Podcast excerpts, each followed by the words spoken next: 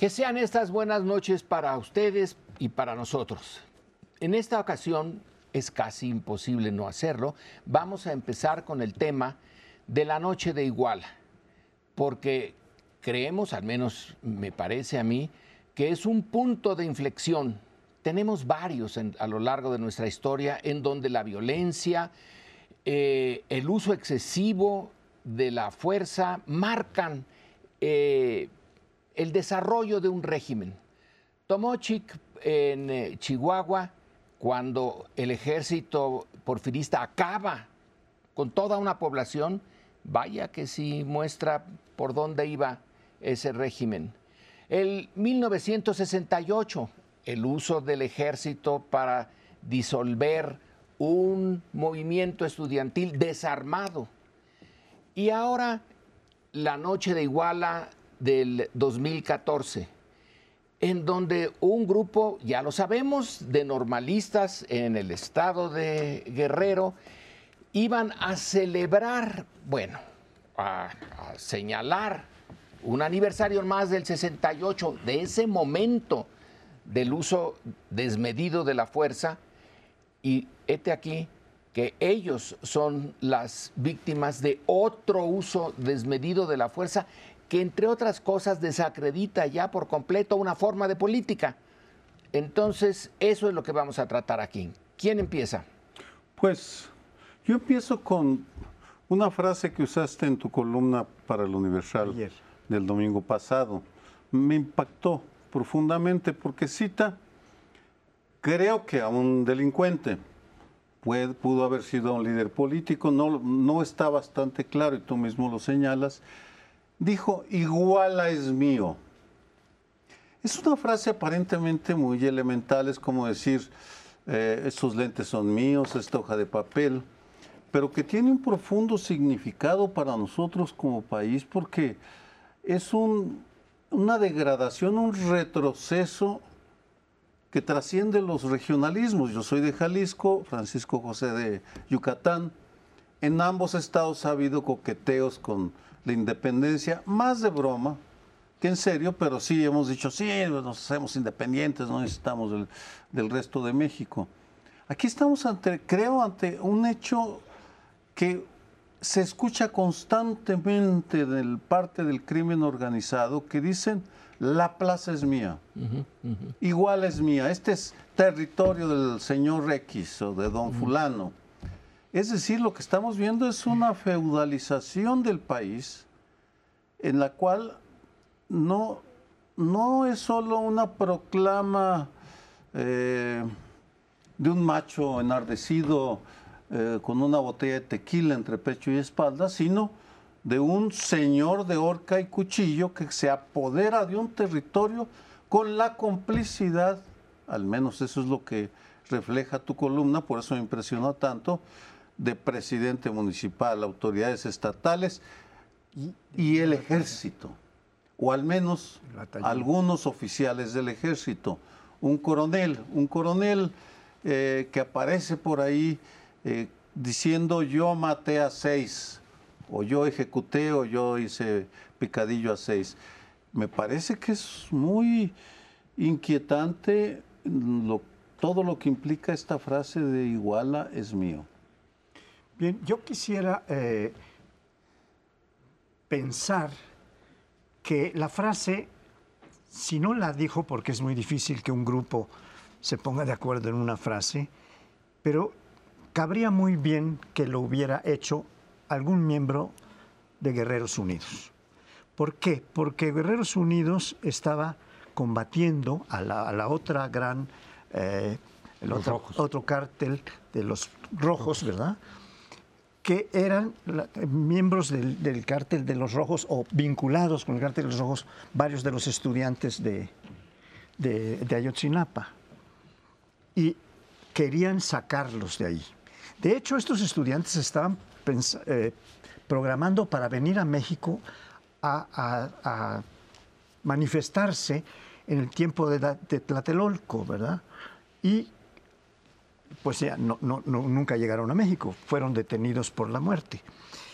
Pero esta, esta frase de igual es mío, eh, con el que trabajaron ustedes dos o opinaron ustedes dos, yo creo que es muy atribuible a los que querían posesionarse de toda esta circunscripción que tiene el municipio eh, de Iguala y en particular con los levantiscos estudiantes de Ayotzinapa que estaban vinculados más bien con los rojos y los de los Guerreros Unidos querían acabarlos. Y teniendo la complicidad, como ya decía eh, bien eh, Sergio, del presidente municipal, por eso estaba, el igual es mío, está en connivencia de varias gentes. Y el 27 batallón del ejército, para ser más preciso, porque efectivamente hemos dicho, el ejército. Bueno, el ejército es algo muy grande, muy complejo. Y aquí los que estaban en compromiso con los Guerreros Unidos y en contra de los rojos y de los estudiantes de Ayotzinapa eran los del batallón, que tenían toda la información. El batallón tiene su ubicación a dos kilómetros de Ayotzinapa y tenían la información, pero también tuvieron instrucciones de no intervenir. O sea que allí había alguna seña de que también el gobierno federal se estaba oponiendo a que esto se, se, presentara. Es algo de lo que tendría que aclararse, creo yo, todavía. Creo que no está todavía muy claro, muy explícito. Son las líneas de mando. Es decir, ¿qué si podía hacer el ejército sin instrucciones de arriba? Porque se supone que, tienen, que está muy reglamentado en qué momento pueden intervenir o no, o nada más rodear, o si pudieron haberlo hecho y no quisieron, lo que es la omisión. Creo que las líneas de mando todavía quedan así medio. Por ejemplo, el coronel que tú señalas, Sergio, que me dice que mató a otros estudiantes, tengo la idea de que además fue tiempo después, algunos días después de cuando se supone que mataron a los otros 43. Es decir, ahí sí ya no se, había ninguna justificación para matar a ellos. Y si la orden vino de un oficial del ejército, pues peor tantito, porque entonces efectivamente ya no era solo la orden que venía de los delincuentes, de los sicarios, eh, de los narcotraficantes, sino ya del ejército. Eh, ahí la pregunta es si eso tenía una línea de mando desde arriba o no extrañaría que distintos niveles del ejército puedan tener vínculos con el narcotráfico por ellos mismos, como algo más separado, como algo más particular. No sería la primera vez. Es decir, ha habido casos en los que se detecta que incluso militares de alto nivel tenían vínculos con el narco, ¿no? Señor de los cielos, etcétera. Si ustedes recuerdan también cuando se hizo el operativo contra Beltrán Leiva en Morelos, que él terminó muerto, uno de ellos, pues, que acabó muerto. Quien hizo el operativo fue la Marina. Y mucha gente decía, pues, ¿por qué la Marina en Morelos? No, digo, este, no, porque era más seguro que no se filtrara la información, porque con el ejército había habido filtraciones antes de avisarle justamente a los Beltrán Leiva, oigan, va por ustedes, vale, vámonos. Y que aquí lo hicieron con la Marina, justamente para que el ejército, el que está apostado, digamos, en Morelos, no pudiera avisarle a Beltrán o a los Beltrán Leiva que ahí lleva ese operativo. Es decir, no es descabellado, por ejemplo, que este señor, este coronel, ahora general me, parece, ¿no? Tuviera vínculos él por su lado con, con Guerreros Unidos y, que le hubieran dado esa instrucción. No sé, todo ese, tipo de cosas creo que faltan de aclarar. Y hasta dónde llegan las líneas de mando. Porque dijo Alejandro Encinas que llegaban hasta los niveles más altos del gobierno. Sí. Eso es lo que por eso hay que ver hasta dónde sí, hasta dónde no. Murillo no es el más alto nivel de gobierno. Es un, nivel alto, es de los más pero no es el más alto. Simplificando, y ya no hay mucho tiempo, lo que a mí me llama la atención es el hecho de que pudieron sustraer Guerrero, no nada más Iguala ni eh, zonas conurbadas, eh, sino al estado de Guerrero, lo sustrajeron de la autoridad del Estado mexicano y quitándole al Estado mexicano su dominio sobre el eh, territorio, le quitan parte de su esencia. Ya no es eh, eh, el, Estado que debería ser. Entonces, es nada más una hipótesis así rápida. Pero las instituciones que estaban allí son cascarones el ejército, eh, eh, la presencia municipal, el gobernador, las policías, la de Iguala, Huitzuco, etcétera, porque todas ellas ya son parte del crimen organizado. Ya se lo, eh, se lo quitaron. Y eso es lo preocupante, que le hayan quitado la esencia de lo, una de las esencias de lo que es el Estado en ese territorio. Hay una, hay una tesis de dos profesores ingleses, soy cómico uno de ellos, Thomas Lang, que argumentan, aún no se publica, que México tiene un Estado dual. Porque desde que surge después de la revolución el Estado postrevolucionario, carece de los recursos de la fuerza para imponer su presencia en todo el territorio y que por tanto cede parte de su soberanía a jefes militares, a caciques locales, eh, Gonzalo de Santos, por ejemplo, y que a partir de ese momento se desprende la existencia de una dualidad del Estado, muy compleja, teóricamente, pero que explicaría lo que estás mencionando o le daría un ropaje teórico al argumento que estás haciendo, Lorenzo. Porque aquí no es que los guerreros unidos o los rojos o todos los grupos que hay, el cartel independiente de Acapulco, le arrebatan al Estado parte de un territorio, sino que lo hacen apoyados por una parte del Estado. Es decir, hay un desprendimiento de facto de un coronel por cómplice. Al menos sabemos, de acuerdo a Alejandro Encinas, que un coronel que con mando de tropa ordenó matar, ordenó matar a seis estudiantes. Pues era el que comandaba el 27 batallón, no era cualquier coronel, era el, jefe, de la fuerza que estaba allí. La presencia del Estado federal ahí estaba. Se pasa de bando y actúa de facto a favor eh, teóricamente es una, es un, vamos, no, no es solo que le arrebatan, sino que el, Estado le entrega y lo que argumentan estos par de ingleses es que así nace el Estado postrevolucionario.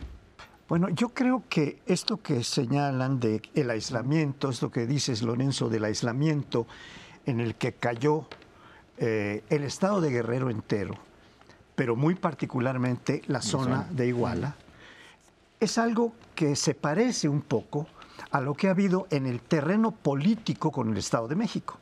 El grupo Atlacomulco nunca se dejó influenciar por el PRI nacional. Ellos tenían sus propios procedimientos y a todo el que quería seguir algo distinto de lo que ellos prescribían, los hacían a un lado, con habilidad, a veces comprándolos, lo que sea. Pero ahora estamos en presencia de una cosa muy grave porque pues hay 43 desaparecidos, prácticamente ya todo el mundo dice que fueron muertos, estos seis ya primero, y habían encontrado algún, los huesos de algún otro que pues evidentemente murió, entonces estaríamos en presencia de, de siete menos los otros 43, pues ya son gente que murió. Y todo esto no estaba previsto para ser denunciado. Más bien lo que previó la acción del procurador Murillo Karam fue el tapar, el más o menos este, velar todas las posibles pruebas. Por eso es que está preso ahora Murillo Karam. Está acusado de eso y de otras cosas. Se supone que esa confección de la, verdad histórica era para tapar justamente responsabilidades de gentes del Estado de alto nivel. Es decir, cuando se decía fue el Estado, muchos decíamos, pues ya lo sabemos, porque estuvieron involucradas las policías municipales, que son parte del Estado. El Estado no es solo el Estado federal, son todos los niveles del Estado. No, no, no, pero con el fue al Estado se decía, no, no, no es más para arriba. Es eh, fuerzas estatales y fuerzas federales, en alguna medida, en algún nivel, y ahora lo ratifica Encinas y dice, fue el Estado. Entonces dicen, ¿hasta dónde llega el Estado? Me llamó la atención el día de hoy en la mañanera que dice López Obrador, me están diciendo que llamemos a cuentas por lo de Yotzinapa a Cienfuegos, a Peña Nieto, no mencionó al coronel, al perdón, al almirante Ojeda, que era el encargado de Marina en la zona, Guerrero. Entonces dice, espérense, ah, caray, abrió una puerta de que se puede llegar hasta arriba. Yo creo que sí la abrió. Eh, el eh, tema, ya acabamos, es realmente histórico, es un momento que va a seguir siendo examinado y revaluado y revaluado porque nos afecta a todos. Pero es tiempo de que nos vayamos, pero vamos a seguir con el tema. no crea que lo vamos a dejar. Un corte y volvemos.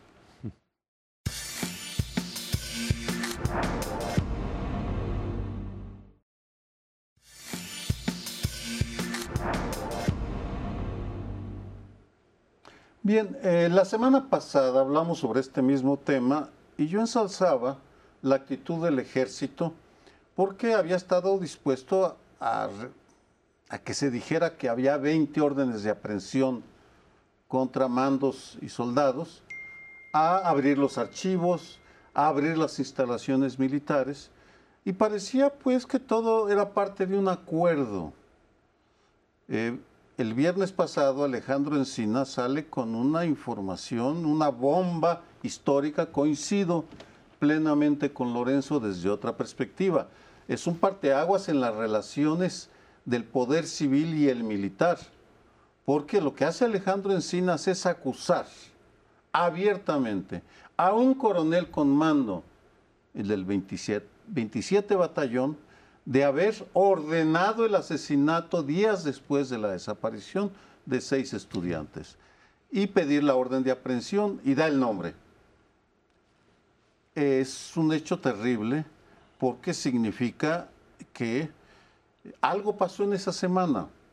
No estoy eh, insinuando un distanciamiento entre la 4T y el ejército. De hecho, uno de los enigmas, de los muchos enigmas que tiene este caso todavía, es cuál va a ser la reacción del ejército, si van a aceptar que empiecen a enjuiciarse por masacres a sus mandos, a sus soldados, y lo van a aceptar porque eh, el presidente López Obrador ha sido muy generoso con ellos en, en muchos sentidos, o si por el contrario van a empezar a mostrar su indisposición, su enojo, porque pues es una institución acostumbrada a la impunidad, acostumbrada a hacer eh, lo que desea, lo que quiere, y en esta ocasión está siendo señalado uno de sus principales mandos de en Ayotzinapa de asesinato, ni más ni menos. Yo quisiera aclarar algo que fue producto de una confusión que se crea cuando Encinas, leyendo un informe, que no es un informe suyo, es un informe de una comisión de, la verdad, eh, pero él lo lee y es el subsecretario de Derechos Humanos de la, de la Secretaría de Gobernación, y dijo, este fue un crimen de Estado. Lo sostienen como que lo dijo, pero en realidad viene en el informe. Lo que ocurre es que los, los crímenes normalmente son asociados con delitos y este no puede ser asociado con un delito. Los crímenes tienen que poder poner sanciones de tipo penal, cárcel, cuando hubo pena de muerte, muerte o también sanciones de tipo pecuniario. Aún, aún el, el, Estado no puede ser metido a la cárcel ni le pueden poner. Es decir, el crimen de Estado es una figura política que sí se refiere a algún crimen que pudieron haber cometido muchas personas representantes del Estado, a los distintos niveles a los que te referías. Pero esa es lo que, la aclaración que yo quería hacer. Hay un artículo muy bueno de Rosalvina Garavito en el proceso de última semana donde aclara esto, siendo ella economista, pero esto nos hubiera tocado a los abogados, porque todo lo lo penal solo es aplicado a las personas individuales, son las que se puede meter a la cárcel, etcétera, ¿no? Eh, al Estado no lo pueden meter a la cárcel. Y eh, aunque pudieran, iba a ser un poco difícil. Bien, pero la otra cosa que a mí me gustaría decir es que en este asunto estamos viendo cómo hay lunares dentro del ejército. Lo habíamos visto ya con Gutiérrez Rebollo, que estaba vendido a un cártel del narcotráfico. Lo habíamos visto en algunas otras, pero este es un asunto que no es, una venta por dinero como, como pasó con Gutiérrez Rebollo, al que le daban una millonada a los narcotraficantes, sino que era una cuestión para asesinar a, a 43 personas. Seis ya sabemos quién dio la orden, pero los demás no sabemos.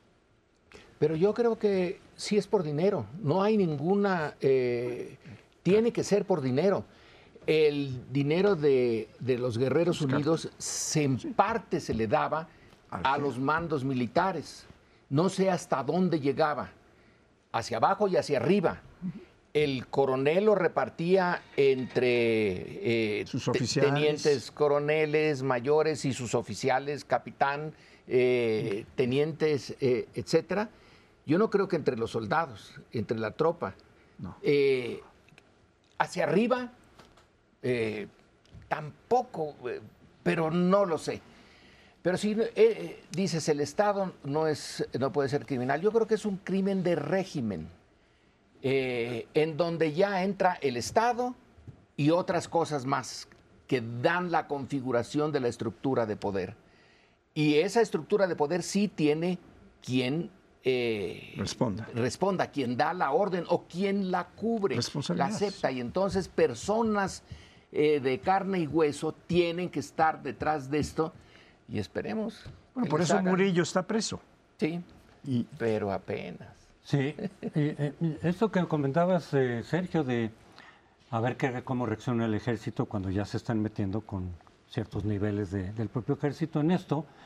Yo leí por ahí decir, entre tanto comentario y, este, análisis y demás, que ya, que, esto, y me parece lógico, que se, se, acordó, antes de dar a conocer el informe, se acordó con el secretario de la Defensa, decir, pues es que tenemos esto y lo tenemos que anunciar, y entonces, porque de otra manera, si hubiera sido muy arriesgado, decir, lo sacamos sin avisar al secretario de la Defensa, sin su visto bueno, pues ahí sí que sabe qué te metías. Como que lo prudente era primero decir, oiga, tenemos esto, y tal, fulano, el coronel, etcétera, tenemos esto, entonces lo tenemos que decir, en fin, hasta aquí, lo que hayan platicado. Pero que sin embargo, de todas maneras, hay mandos del ejército que no están a gusto. Eso también podría ocurrir. Es decir, el secretario de la Defensa puede decir, pues sí, ni modo, que se proceda, pues, si eso pasó. Eh, y, tiene que ver con, digamos, con el compromiso de este gobierno de dar a conocer una verdad distinta y hacer juicios y aclarar las cosas, pero, pero no, es, no es tampoco desechable que algunos mandos del ejército digan, oigan, se están metiendo. Recordemos cómo fue la reacción del ejército con lo de Cienfuegos, cuando lo agarró la DEA en Estados Unidos. Primero López Obrador dijo, pues es parte de la corrupción del gobierno de Peña Nieto, porque era su secretario de la defensa. Y luego de repente cambió y dijo, no, no, no, lo tenemos que traer y tal, tal, tal. Es el ejército el que se enojó. Y le dijo, señor presidente, no puede dejar a Cienfuegos, es toda la institución la que está en juego y su imagen. Entonces sí se están protegiendo, creo yo, pero debe haber habido, supongo, Yo creo que la razón que puede explicar que se estén disgustando algunos militares con esta decisión de, dar a conocer incluso el nombre y lo que, lo que ordenó que se hiciera, es algo que dice, pero es que en el ejército nosotros no operamos por convicciones o por conciencia, operamos por órdenes verticales que se nos dan. Y a nosotros nos han dado órdenes con las que ni siquiera nos podemos preguntar si estamos o no de acuerdo. ¿Quién le dio la orden al coronel? Hoy general. Ah, esa es la interrogante que, como tú bien apuntas, está por resolverse. Y estamos en camino, pues por lo menos empezar a pensar en que alguien de muy arriba pudo haber sido. Una precisión, porque creo que el, el parteaguas histórico está en el hecho político de que un funcionario, un subsecretario apoyado por el presidente acusa a un coronel. No lo hizo Vicente Fox cuando era presidente sobre, con la matanza de, eh, de sinarquistas en León en 1946.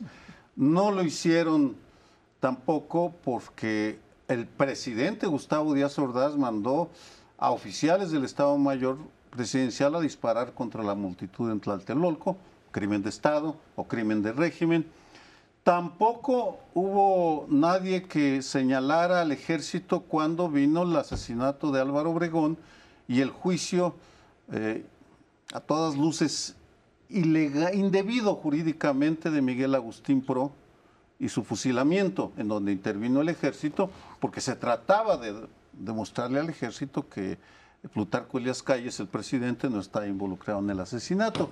Es decir, yo no, no no propongo que sea el hecho definitorio, digo que es inédito. En el siglo, estaba pensando durante este siglo de relaciones cívico-militares, no recuerdo ningún caso de este nivel por un asesinato, eh, una masacre de este tipo. El general Oropesa, que era el jefe del Estado Mayor de eh, Díaz Ordaz, sí se le, eh, sí se le señaló, sí se le puso el nombre y el apellido pero no jurídicamente. No, no, jurídicamente no. Esa es la diferencia. Aquí hay órdenes de aprehensión, ya pidieron la aprehensión, ese es el... eh, Ahora, si, si, se, si se llegara a la conclusión, que no sé si, si ya está ahí planteado o no, de que la orden vino de Guerreros Unidos y no de altos mandos del ejército, de alguna forma descargas al ejército, ¿no? Pero no dice, al bueno, este señor tenía vínculos, ya se supo, ya se vio, este, pero no vino la orden de arriba, la de matar a esos estudiantes. Mucho más grave sería que dijeran, pues a mí me ordenaron mis jefes del ejército. No vino de arriba, pero Sino quiere de decir que aceptó desde hace mucho tiempo Ah, sí. que ese territorio ya no lo gobernaba el- el go- El fe- eh, las autoridades federal. responsables, entre ellas el ejército. Quiere decir que abdicó de, De sus un- responsabilidades, de una como responsabilidad, como quiera que sea. Sí, no digo que él que se descargue él como tal, no, pero el ejército es decir, nosotros no mandamos a asesinar a nadie, fueron los Guerreros Unidos a través de este que ya lo tenían comprado. Creo que sí marca una diferencia ¿Y sobre quién, la ¿Y responsabilidad. quién le da a Guerreros Unidos ese eh, espacio? La presidencia. La presidencia de otras, otros eh, sexenios y de ese sexenio. Entonces sí hay una, un, un mando hasta arriba. La, duda que queda es si la responsabilidad es de una decisión autónoma del coronel hoy general o le fue dada, como se usa en el ejército, una orden vertical de arriba hacia abajo. Y eso no lo pueden ni siquiera poner en duda. Pero esa es la duda que tenemos los que estamos estudiando este asunto. ¿Hubo esta orden desde más arriba o fue el coronel quien se arrogó diciendo, Yo lo hago. junto con los Guerreros Unidos, igual es nuestro, igual es mía. Bien, pues creo que, te- que me da la impresión que vamos a seguir regresando sobre este tema una y otra vez porque hay demasiados huecos. Otro, otro asunto, solo lo menciono, son los servicios de espionaje. En Ayotzinapa estaban espiando todo mundo, todos, todos espiaban unos a otros, hablando hasta dónde llegó esa información.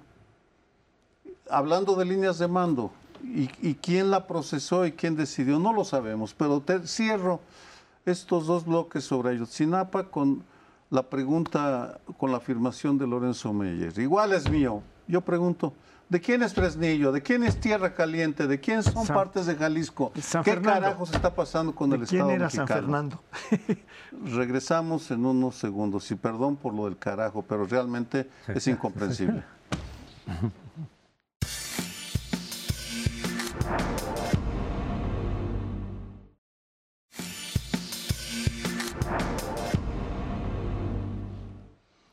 Bueno, y vamos a otro tema. Vamos a ver cómo se están poniendo las cosas de cara a la elección presidencial del 2024. Evidentemente pensarán ustedes, pues no es muy pronto, pues, faltan dos años prácticamente para la elección, pero recordemos que el banderazo se dio ya hace algunos meses, con la diferencia respecto a lo que pasaba antes, que aquí se destapó el asunto, la carrera, en el partido gobernante. Antes empezaban los opositores por ahí, desde Fox por lo menos, a adelantarse Siempre y a ellos hacer un poco, este, ya empezar su campaña, etcétera, pero desde afuera. En el partido del gobierno se tenía un control muy férreo antes de que se dijera por dónde iban las cosas, etcétera. Incluso con el PAN se esperaron hasta el final para decidir si iba Santiago Krill, que fue el candidato oficial, digamos, y Calderón. Y lo mismo cuando Calderón fue presidente. ¿No? Josefina andaba haciendo su campaña por su lado, pero... El presidente apoyaba a otro presidente. Sí, pero el candidato oficial fue distinto. Este, fue hasta el final, pues. Entonces, a- ahorita precisamente por eso es que los precandidatos del partido oficial pues están yendo y viniendo. Y ahí vemos espectaculares que habría que preguntar con qué fondos se están financiando, porque se podría incurrir ahí en, en un delito electoral. Eh, en fin, ya empezó esto, ¿no? Y sobre eso vamos comentando los nuevos elementos, los nuevos hechos o las encuestas. Una encuesta del Universal del día de hoy, entre muchas otras preguntas que hace sobre valoración del gobierno, del presidente, etcétera, muchos temas, también va siguiendo los pasos de los dos principales precandidatos, Claudia Sheinbaum y Marcelo Ebrard. Y los dos caen, pero Marcelo Ebrard en esta encuesta por lo menos, otras pueden diferir, cae en mayor proporción. Es decir, ya hay más distancia entre Marcelo y Claudia, a favor de Claudia, lo cual pues le va quitando posibilidades a Marcelo, porque muchos pensamos que Marcelo tiene una posibilidad de ser candidato solo si estuviera, ese es por lo menos lo que yo pienso, solo si tuviera una buena ventaja respecto de Claudia. A lo mejor ahí López Obrador podría pensar que es mejor ir con Marcelo más seguro que con Claudia pudiendo perder el partido. Claro que hay muchas variables pendientes, pero si Marcelo no solo se queda empatado, sino va cayendo, como lo sugiere esta encuesta, pues sus probabilidades se van reduciendo significativamente. Bien, yo creo que es cierto esto y la encuesta que mencionas es muy indicativa de que efectivamente Ebrard ha caído como ocho puntos o nueve respecto de cómo llegó a estar un punto de diferencia con uh, pero también está también interesante advertir cómo los que siguen después de Ebrard, es decir, eh, tanto um, Adam López, Monreal, que sería el siguiente, pero también con muy bajo apoyo, y Adán, eh, eh, Adán López eh, también está bajísimo. Realmente ahí se ve que está jugando un papel bastante pues de acompañamiento del presidente, pero no, no, no está ah, teniendo ninguna posibilidad hasta donde vemos, porque algunos lo, reciben como presidente, presidente. La otra cuestión que yo quisiera destacar es que así como hace lo de Morena, cuáles son los posibles y con los, los porcentajes que tienen, lo hace con la oposición o con los han sido mencionados porque la encuesta entra a este punto y son mencionados tres miembros de tres distintos partidos. El primero, que tiene un pequeño margen arriba del segundo, es Anaya, el que fue candidato presidencial del PAN. La segunda es Beatriz Paredes. Como los del PRI están totalmente apachurrados, Osorio Chong y eso que también se menciona, y otros, eh, pues tiene un lugar muy bajo, pero está también ahí. Y el tercero es Luis Donaldo Colosio, hijo. Luis Donaldo Colosio Riojas. Y es un poco inexplicable desde una perspectiva netamente racional, pero lo de las candidaturas no es racional, es emocional. Yo estoy con fulano a morir, con usted hasta la muerte, señor presidente. Esa es la lógica que, que priva. Y, Donaldo Colosio, eh, el, el alcalde de Monterrey, pues no tiene trabajo político importante, es muy joven, no hay que exhibirle tanto, pero yo creo que está ahí por conmiseración populista, por la muerte de su padre y de su madre, que pues, fueron trágicas y terribles para este país, sobre todo la del padre, que fue, ese sí, un asesinato de Estado aparentemente. Bien, perdón. Yo tengo otra encuesta. Muy bien. Muy bien. Otros datos. De otra encuesta. La del financiero. Ok. Porque, a diferencia del universal, el financiero solo le da un punto de diferencia. Encabeza Claudia Sheinbaum Pero... por 29, luego sigue eh, eh, Marcelo. Ebrard por 28. Y lo más notable es la subida de Ricardo Monreal, que sube 5 puntos hasta 16, muy lejos todavía de los primeros lugares, pero sube eh, considerablemente en relación a la última encuesta. Y me pregunto, solo me pregunto si la independencia cada vez más evidente de Ricardo Monreal frente a Andrés Manuel López Obrador, sobre todo, también sobre Morena, no le está redituando algún tipo de beneficio por, por una razón. Hablando de los precandidatos, porque estamos, esto es, mire, esto es parte de la diversión de, de, un casino, en fin, que se hacen apuestas, el gallo al Colorado o a otro. Eh, él estuvo presente en la presentación de un libro, Monreal, de un autor muy crítico de, de López Obrador, el eh, Luis Estrada, el que saca eh, un análisis cotidiano de la mañonera y que dice en su libro El imperio de las mentiras, creo que se llama, que López, el presidente o ha mentido, ha dicho falsas verdades, etcétera, 67 mil veces en 700 mañaneras lo cual, bueno, pues está en su derecho, él, lo dice. Lo notable políticamente es la presencia de Monreal en ese evento, mostrando muy sonriente el libro junto con una senadora del PAN, Kenia, no recuerdo el apellido, y el autor.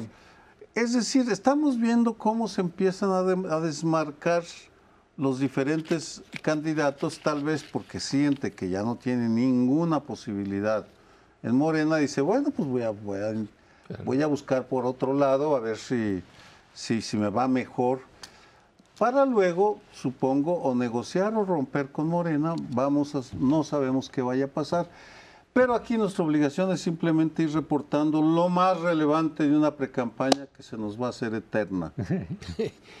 La idea de que es muy temprano para que empiece la, eh, la lucha por la sucesión, bueno, es muy temprano en los términos mexicanos de ese partido dominante durante tanto tiempo y que el PAN eh, en más de un sentido heredó las mismas eh, formas de conducta. Pero si lo vemos en Estados Unidos, la campaña empezó desde antes de que eh, realmente tomara posesión Biden. Ya desde que le dijeron, oiga, usted eh, perdió a Trump, listo, ya está, además de poner en duda las, eh, las elecciones, empezó a, armar su segunda campaña antes de iniciar siquiera el gobierno de Biden. Así que a mí me parece que en efecto hay cambios y yo no veo que esté mal que se, mm. se destapen porque a diferencia del pasado, aquí sí podemos, tenemos tiempo de ver las biografías y de preguntarnos por cosas interesantes a lo largo de la construcción del personaje político, no solamente de su eh, campaña, sino antes, indagar eh, cómo se movió, etcétera, y tener como ciudadanos más elementos de discusión y de juicio que en el pasado, cuando pues de repente salía eh, el eh, personaje y uno no tenía tiempo de montarse en su caballo para empezar a recorrer ese camino como ciudadano. Yo estoy de acuerdo. Una pregunta. ¿Cuánto tiempo tardó Daniel Cosío Villegas en escribir el estilo personal de gobernar de sobre Echeverría? muy poco, ¿no? Muy poco, como meses. Porque fue notable. hablando de lo, supo reaccionar e interpretar a la personalidad de Echeverría de una manera brillante. Perdón, José Antonio. No, bien. Ya, yo estoy de acuerdo en que sí, sí se vale que se empiece desde antes para conocerlos, para que digan. Es temprano en relación con la tradición mexicana. Porque entonces ahí sí tenían todo el control los presidentes y solo hasta el final, porque ahí es cuando empezaba a declinar la propia figura presidencial. Pero bueno, yo estoy de acuerdo en que se abra. Y tan es así decir, Claro, siempre de acuerdo con dos condiciones. Que no descuiden su trabajo actual, ¿sí? Por estar haciendo campaña. Porque de pronto andan más en la campaña que en lo que está ocurriendo en su zona de trabajo. Y segundo, que no utilicen recursos públicos en beneficio propio. Eso está en la ley. Que no se usen recursos en su precampaña porque se rompe la equidad. Pero estoy de acuerdo en que tendría, y por eso yo creo que la oposición está pecando de lo contrario, se está retrasando, son muy pocas las manos que se han levantado y no se están moviendo. De repente sale por ahí, Krill dice que sí, y luego ¿qué más? Nada. Este, el otro exgobernador de Guanajuato dice que tal vez nada. Es decir, están muy rezagados en relación con lo que está pasando dentro de Morena y les va a comer o le están comiendo el mandado del conocimiento que tiene que ver con las intenciones de voto, creo que ahí en la oposición se están quedando muy dormidos, creo yo. Yo creo que vale la pena tener una puntualización sobre lo que decías de que solo hasta Fox empezó a salir adelante primero el candidato del PAN.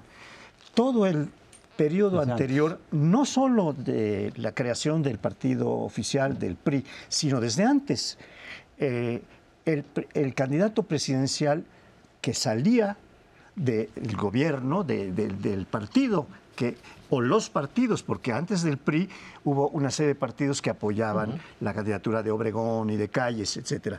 Salían primero y luego por allí, y además como, como efecto de una frustración probablemente, que no les tocó a ellos la candidatura, o como una reacción a para no continuar con la política de Cárdenas, que es el caso de Almazán, es que salía una oposición. Y varias oposiciones importantes, como la de al propio Almazán, como la de Enríquez Guzmán, salen después de que no había podido este, salir ellos como, como, candidatos del propio esa partido. justamente esa otra parte, esas rupturas ya al final. Pero tienes razón, en, en la oposición sí se han adelantado con otros tiempos.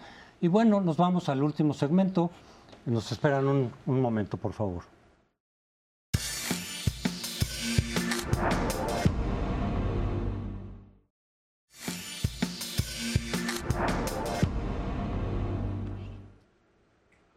Quisiera llamar su atención sobre un tema ya no de México, pero que nos va a ser muy importante a los mexicanos conocer.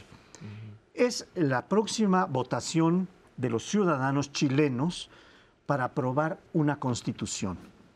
Una nueva constitución que tiene unas características especialmente interesantes, muy avanzadas, y que va a ser muy difícil que esto, esto último, esta característica de la constitución, le, permita a la mayor parte de la población ciudadana votar a favor. La constitución actual de Chile fue aprobada, fue redactada durante la dictadura de Augusto Pinochet en 1980. Ciertamente, después de la salida de Pinochet, se le han quitado algunas cosas muy claramente autoritarias que dejaban manos del jefe del ejército algunas cosas y se las fueron quitando.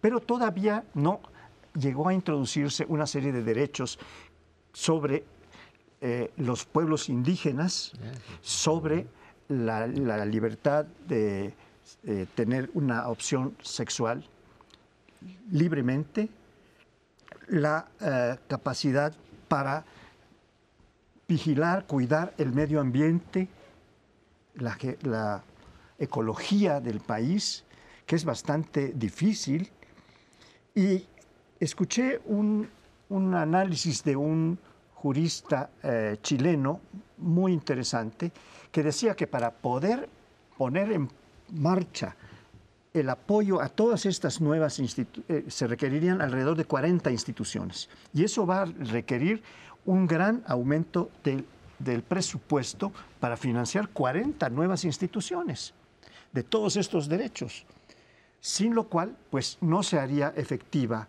eh, la Constitución, por lo cual yo también pienso que va a ser muy difícil que sea aprobada. El próximo domingo deben votar, el día 4, y ha habido ya confrontaciones entre los que están a favor de aprobarla y de los que están por rechazarla. La idea de que tiene que ser aprobada por la mayoría, que no es el caso en eh, otras constituciones, desde luego en la nuestra no lo fue, fue la, el cónclave que hubo entre las fuerzas carrancistas y que de ahí sale la, constitución. Aquí se echaron un volado enorme al proponer que sea la población abierta en una situación de una sociedad muy, muy dividida en clases sociales, donde hay una oligarquía fuerte, tradicional, que no le han roto la espina dorsal desde el siglo XIX o antes. Entonces la eh, eh, tensión me parece natural, pero bien difícil para el nuevo presidente de eh, sortear este momento de definición histórico. Hace un mes o algo así hablamos aquí de la elección en Colombia, de la elección de Gustavo Petro, y ahora de Boric. De, en eh, lo que está pasando con la constitución chilena.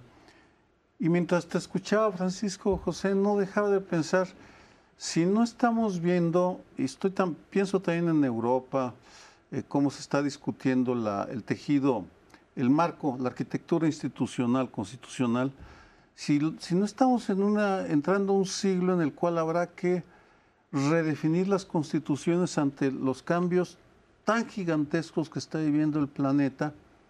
Y yo me atrevo a introducir una idea que ahora podrá parecer un tanto extraña. La necesidad de incorporar las constituciones eh, el universo. Podrá parecerles a risa, pero eh, ya estamos leyendo que están, va a haber varias misiones a la Luna con el propósito de explotar minerales. Y me preguntaba, bueno, ¿quién es el propietario de un planeta? ¿El primero que llega? ¿O eh, se lo van a repartir a través de Naciones Unidas?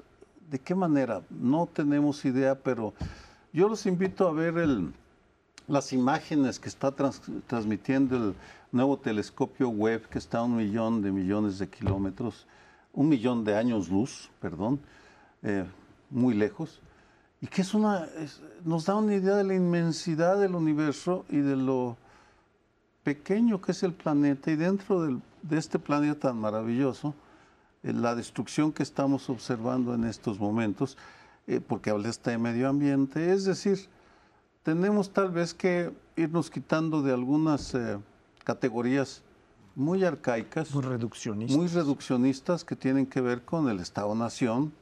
Lógico, si en Europa había 5.000 unidades de gobierno en la Edad Media y ahora es solo 27 países, lógico que hay un cambio. Tal vez tenemos que pensar en algo diferente. No es el momento ni el lugar, simplemente es una reacción a lo que está pasando en Chile, donde se juegan una constitución el próximo domingo. El Estado-Nación sigue siendo la unidad política prevaleciente, pero se va desgastando. Sí se vislumbran hacia adelante otro tipo de formación. Europa ha adelantado algunas cosas, luego ya no tanto, no es tan fácil, en fin. Pero yo volvería a lo de la Constitución de Chile lo siguiente. Los teóricos de las transiciones democráticas generalmente dicen cuando hay una transición democrática, desde el autoritarismo, hay una nueva constitución, casi como regla. Es decir, los regímenes autoritarios se manejaron bajo una cierta constitución y a la hora de que ya hay un cambio más visible hacia la democracia, ya sea pactado o, forzado, con o sin violencia de por medio, surge una nueva constitución. Este, ese no es el caso con Chile, no lo ha sido y muchos incluyen a México. Seguimos con la del 17, claro, muy reformada en muchos puntos, muchísimo, pero es la misma, sigue siendo la del 17. Claro que aparte el debate era si estábamos en una transición o no. Habían las posturas extremas de quienes decían que ya estábamos en una democracia incluso consolidada y quienes decían que no, que eran puros cambios este, más bien eh, eh, de espejismo y otros que decían, no, sí se están dando cambios en lo electoral, en lo político pero no está consolidada, falta mucho, hay otras cosas que avanzar, pero sí hay cambios. Y sin embargo, sin una nueva constitución. Lo mismo en Chile, en parte porque fue pacto con Pinochet a la hora de que se hizo la consulta y la perdió Pinochet, pero todavía con 45% del apoyo, ¿eh? o sea, no fue totalmente todavía tenía una base de apoyo importante. Bueno, parte del acuerdo fue, pero se mantiene la Constitución. Y es ahorita cuando ya, a final de cuentas, después de mucho tiempo, que dicen, pues ya tenemos que cambiarla, a ver si procede o no procede en esa consulta, pero evidentemente era como una asignatura pendiente. Y muchos dicen que en México también, son muchos los que dicen necesitamos otra constitución. En fin, en un sentido, en otro se puede discutir, pero venimos arrastrando la de la revolución del 17, ¿no? Eh, la, eh, nada más que el berenjenal en que nos meteríamos en un país dividido ah, con una constitución que Chile nos sirva de referencia también porque va a ser en un país muy dividido políticamente. Sí, yo, yo creo que efectivamente Chile es un país muy dividido que, quedó de manifiesto ahora físicamente, porque el viernes pasado hubo una manifestación de ambas, de miembros de ambas posiciones, la del rechazo y de la aceptación. Por cierto, la del rechazo viene mucho del campo chileno, no de las ciudades y la de la aceptación viene más de las ciudades, fundamentalmente de las ciudades. Unos llegaron desde el campo a caballo, con carros, con carruajes así muy campiranos, y otros llegaron en bicicletas, eh, muy urbanos. Este, pero cuando llegaron a un mismo punto, estuvieron incluso con un enfrentamiento violento de golpes entre, entre estas dos tendencias, lo cual ya anuncia pues que esta división puede llegar a las manos o a las armas, como, como vimos con el golpe de Pinochet. Y luego quisiera decir que una, una pequeña observación, Lorenzo, decías que la Constitución mexicana fue hecha por un cónclave de, que rodeaba, de los que rodeaban a Carranza. Esto fue el principio. La verdad es que Carranza presentó un proyecto de reformas a la Constitución de 1957, pero cuando llegaron los verdaderos revolucionarios que habían sido electos constituyentes, como Mújica, como Jara y muchos otros, ellos dos son los más notables, pues plantearon sus cosas no como la quería Carranza, crearon un nuevo artículo 123 y ahora lo que está haciendo Chile, quiero decir, es algo que es transclasista.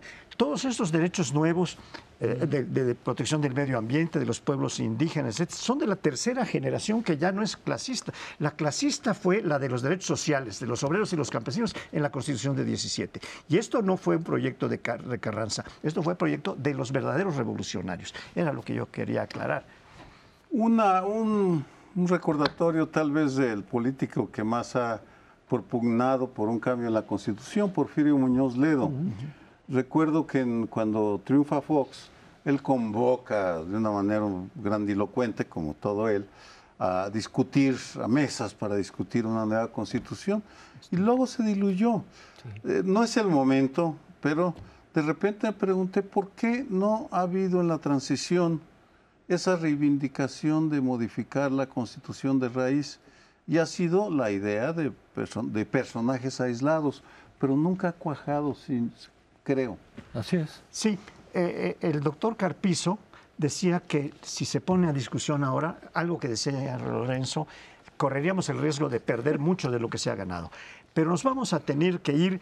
Este programa está terminando. Nos vemos la próxima semana. Muy buenas noches.